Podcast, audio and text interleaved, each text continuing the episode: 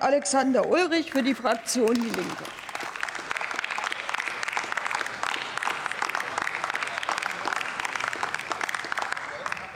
Frau Präsidentin, liebe Kolleginnen und Kollegen!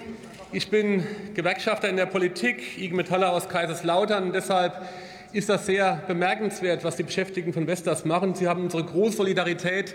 Wer weiß, was das auch persönlich bedeutet, in einen Erzwingungsstreik zu gehen. Wer weiß, dass das auch viel Geld kostet, weil Streikgeld ist weit weg vom Einkommen. Wer weiß, was das für Familien bedeutet und so weiter. Der kann das vielleicht ermessen, unter welchem Druck auch diese Beschäftigten stehen.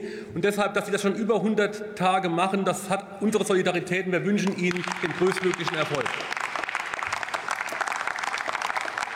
Wir sind auch dankbar als Linksfraktion, dass zumindest mal zwei weitere Fraktionen hier erkannt haben, dass das Thema, das wir heute hier in der Aktuellen Stunde behandeln, weit über das Unternehmen hinausgeht.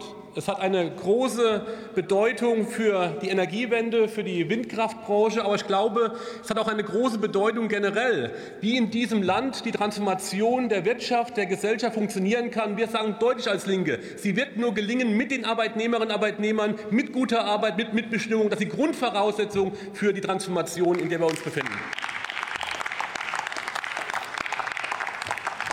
Herr Oehlers von der CDU-CSU-Fraktion, Sie haben hier auch so ein bisschen auf die Tarifautonomie, alles gut und schön. Da haben Sie gesagt, ja, das Problem wäre ja auch, dass unklar wäre, mit wem man da den Tarifvertrag möglicherweise aushandeln sollte, mit einer Gewerkschaft oder dem Betriebsrat. Herr Oehlers, ich habe noch mal nachgeguckt. Sie sind Rechtsanwalt, Fachanwalt für Arbeitsrecht. Sie müssten eigentlich wissen, dass Tarifverträge in Deutschland nicht zwischen Betriebsräten und äh, dem Unternehmen ausgehandelt werden. Die Tarifautonomie ist nun mal so, dass Arbeitgeber mit Gewerkschaften Tarifverträge aushandeln.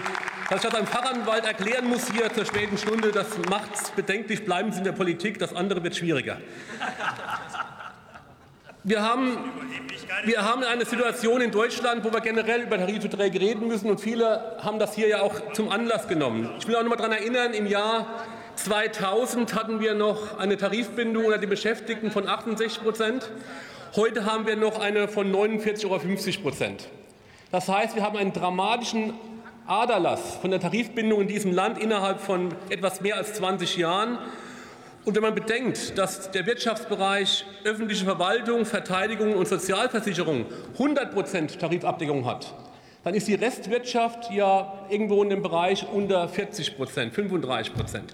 Das zeigt, dass viele Arbeitnehmerinnen und Arbeitnehmer in diesem Land gerade nicht unter einen Tarifvertrag fallen, gerade nicht davon profitieren, dass Tarifverträge für eine Verbesserung der Lebens- und Arbeitsbedingungen sorgen können und auch nicht gewisse Dinge, die die Politik uns ins Stammtuch geschrieben hat, auch umgesetzt werden kann. Ich will mal daran erinnern, die Politik hat etwas gemacht, was ich grundsätzlich gut finde, mit diesen 3.000 Euro Inflationsprämie.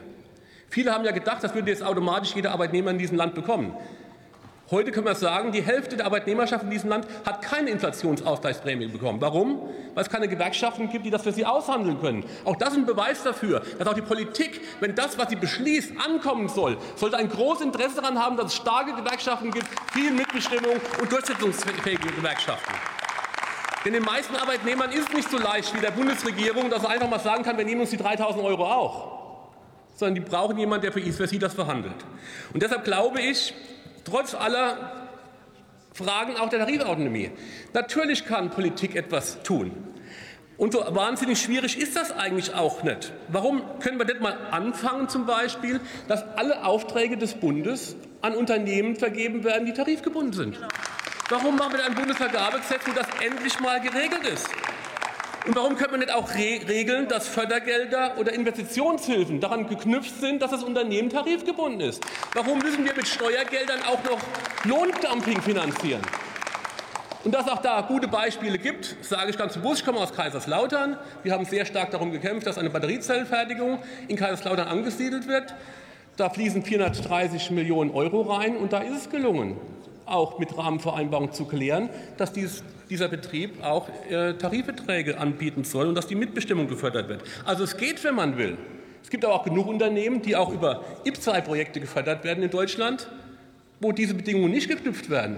Guckt mal bei Tesla, guckt mal, was mit der Chipindustrie in Magdeburg passiert. Auch da, wo so viel Geld fließt von der öffentlichen Hand, muss die Grundbedingung sein Tarifverträge, Tarifverträge und Tarifverträge. Und deshalb sage ich Ihnen ganz ehrlich, Tarifautonomie hin oder her. Wir haben als Politik große Möglichkeiten, hier Einfluss zu nehmen. Dann lass es uns auch endlich mal anfangen. Und wenn SPD und Grüne hier uns Recht geben für das Thema, fangt an, in der Bundesregierung dafür zu kämpfen, dass öffentliche Investitionen mit Tarifbindung versehen wird. Dann haben Sie dieser Debatte auch was Gutes angetan und brauchen nicht nur solidarisch zu sein, Sie können auch da richtig handeln in der Bundesregierung. Wir haben als Linke, ich komme zum Abschluss, bereits im Mai einen Aktionsplan zur Stärkung der Tarifbindung eingebracht hier für gute Arbeitsbedingungen und höhere Löhne. Es lohnt sich auch für die anderen Fraktionen, diesen Antrag im Ausschuss positiv zu bewerten und hier im Bundestag zuzustimmen. Vielen Dank.